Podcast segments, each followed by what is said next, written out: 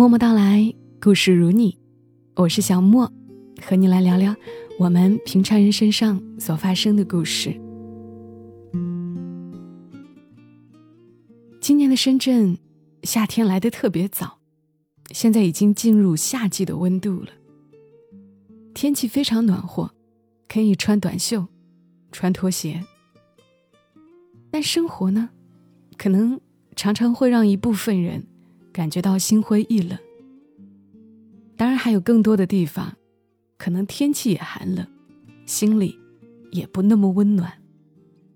所以我今天很想跟大家分享一篇真实的、泛着一点温暖的光的这样的文章。是我在豆瓣精选上看到的一篇文，也是一位此刻在深圳的青年写下的文字。作者叫林夕。他分享了一些他自己的经历，让我很有感触。我接下来读给你们听一听。林夕说：“三月的深圳依然有些微凉，早晚还是需要穿一件外套才觉得温暖。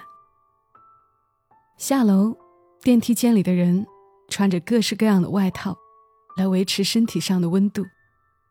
口罩后的脸庞，或朝气，或疲惫。”或欣喜，或悲哀，心里的温度会体现在脸上，而我保持愉悦，心里的温暖来自于一个又一个的人间烟火。时光倒回七年前，在浏阳某个不知名的小镇上，参加一行的小伙伴驻扎在镇小学的大礼堂中。所谓一行，大概就是坚毅的行走吧。由于我是拼帐篷的，前一晚已经领略了没有睡袋露营大围山上的寒冷，当晚就决定和同行也没有带帐篷的中南计算系研究生熊哥一起找个能睡的地方。二零一三年的湖湘百公里一行，是我迄今为止的第一次。也是最后一次异行活动，那也是至今走过最长的一次旅程。两天，接近一百四十公里的旅程，队友一个个走散，最后十几公里，一个人走到了终点。大概是九月还是十月份的长沙，市区天气还不错，大家在贺龙体育馆集中，十几辆五十五座的大巴车，一阵风的。拉走浩浩荡荡的人群，一辆一辆的驶向浏阳大围山。小团队有大概十人，基本以师大的妹子为主，穿插着几个湖南大学、中南大学的汉子。我算是一个插班生，没有什么硬货装备，纯粹打算靠着一双跑鞋加冲锋衣搞定。帐篷没有，就想着。拼个帐篷，穿着衣服睡好了。登山杖没有，就打算靠两条腿蛮干。毕竟还是太年轻。拉到大围山的那个夜晚，刚下车就感到寒风阵阵。钻进帐篷里，由于没有睡袋，一边忍受蚊子的叮咬，一边扛着寒冷的山风，整晚没怎么睡好。早上醒来一看。周围的树上都挂了霜，便收拾行李，开启这场旅程。第一站是山顶，走走停停，拍个照，有说有笑，吵吵闹闹，大概两个小时也到了。第二、第三个站点也走着走着完成了，但是大家走着走着也走散了。从第三个站点开始。基本就开始了独自行走，沿着乡间的小路，不知道走了多久，出现了一个小村庄。穿过村庄，不知道又走了多久，到了下一个村庄。终于晚上九点左右，到达了中途露营点——某镇上的小学大礼堂。大礼堂已经收拾一空，都是一行者的帐篷。等待寻找同行的小伙伴，花了不少时间。继续拼帐篷也实在是忍不下去了，我便与同行的熊哥商量，能不能找个能洗澡、有床的地方好好睡一觉。然而小镇实在太小，周围的宾馆早已被先到的或是准备充分的一行者们预定，我们便又灰溜溜的回到了学校。大礼堂不远。是教师宿舍之类的建筑，我和熊哥灵机一动，打算去讨个方便。那就从一单元一楼的左手边开始吧。开门的是一位戴着眼镜的中年男人，我已经记不清他的相貌，但我感觉他一定是这里的教师。说明来意，想借宿一晚后，他爽快的同意了。招呼我们进门后，安排老婆烧水、泡茶、下挂面。他们的女儿像看着外来物种一样，对我们充满了好奇。我们一再的表示感谢，他们一再的表示客气。环境里充满着尴尬。而后一杯热茶下肚后，氛围逐渐轻松了起来。中年男人。一辈子待在镇上，老婆是本地人，普通话也不会说。他去过省城长沙几次，知道湖南大学和中南大学。刚好我和熊哥学校的牌子，给他带来了最初的好感。一来二去，我们吹牛谈着城里的新鲜事儿，他们饶有兴趣的听着。吃完挂面。洗澡水也烧好了，我和熊哥轮流把澡给洗了。热水往身上淋的时候，往下流动的水珠仿佛带走了一天的疲惫。洗完澡，男人各端一盆热水，还让我们泡脚。我和熊哥感动的不行，千恩万谢。睡觉的时候，我们再三强调。我们打地铺就好，睡沙发就好。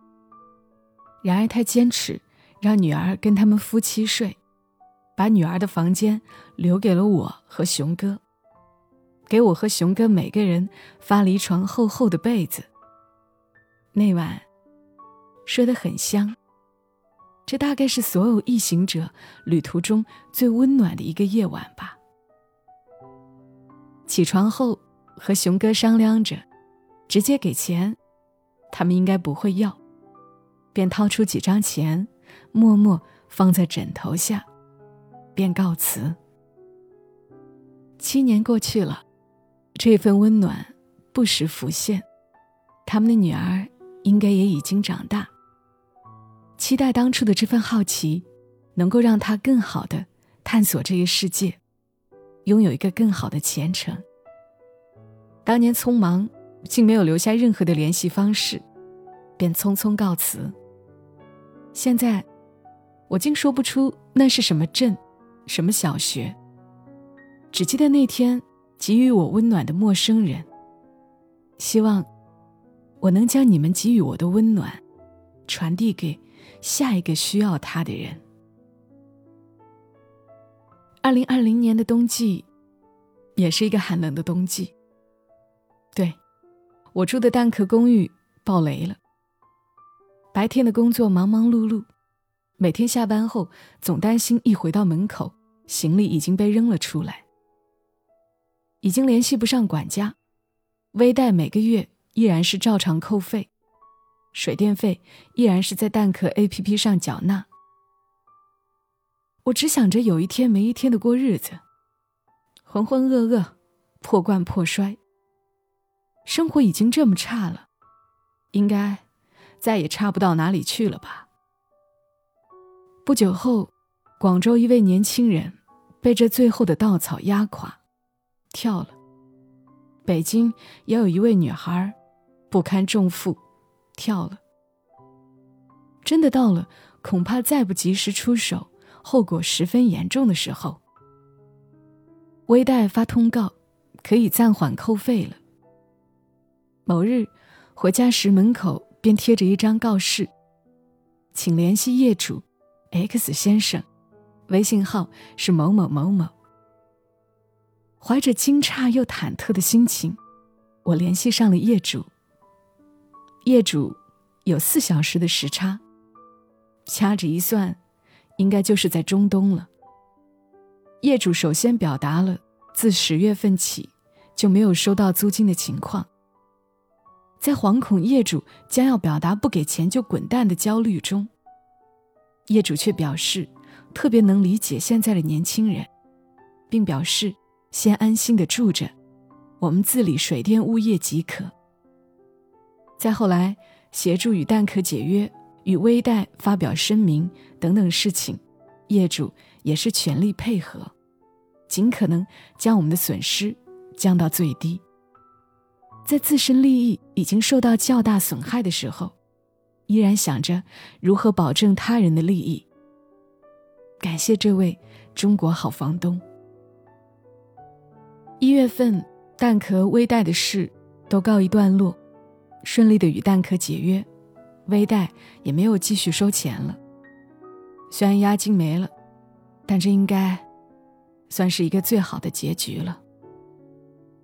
此时业主依然在国外没有回来，但是基于彼此的信任，合同也没签，就以极优惠的价格，每月微信转账搞定。继续的住在了房子里。小区真的很棒，商业、图书馆、地铁、花园、健身运动应有尽有。真的希望能够一直住在这里。本来打算破罐破摔，认为人生再度迷茫的我，因为房东给予的信任与支持，再次燃起动力。素未谋面。却能鼎力相助。谢谢。停车场里风很大，钻进车里，再小小的开一点窗户透气，驶向今天的目的地。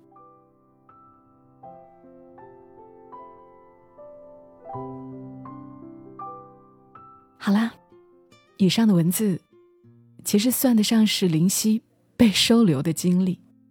两次被收留的经历，当然可能比不上我们有时候分享的那些曲折的故事，惊心动魄、荡气回肠。但我很想读给大家听一听的原因是，希望善意被记得，希望有能力给予他人帮助的时候，我们能帮一帮。就像我在这篇文的评论区里看到的，有一位笨笨熊，他说的那样。他说：“不管如何，再不堪入目，也要保持一些对生活的希望和曙光。不光可以为了自己，也可以照亮别人。”这里是在喜马拉雅独家播出的《默默到来》，谢谢你听到我，欢迎转发、点赞、评论。那祝你今晚好梦，小莫在深圳和你说晚安。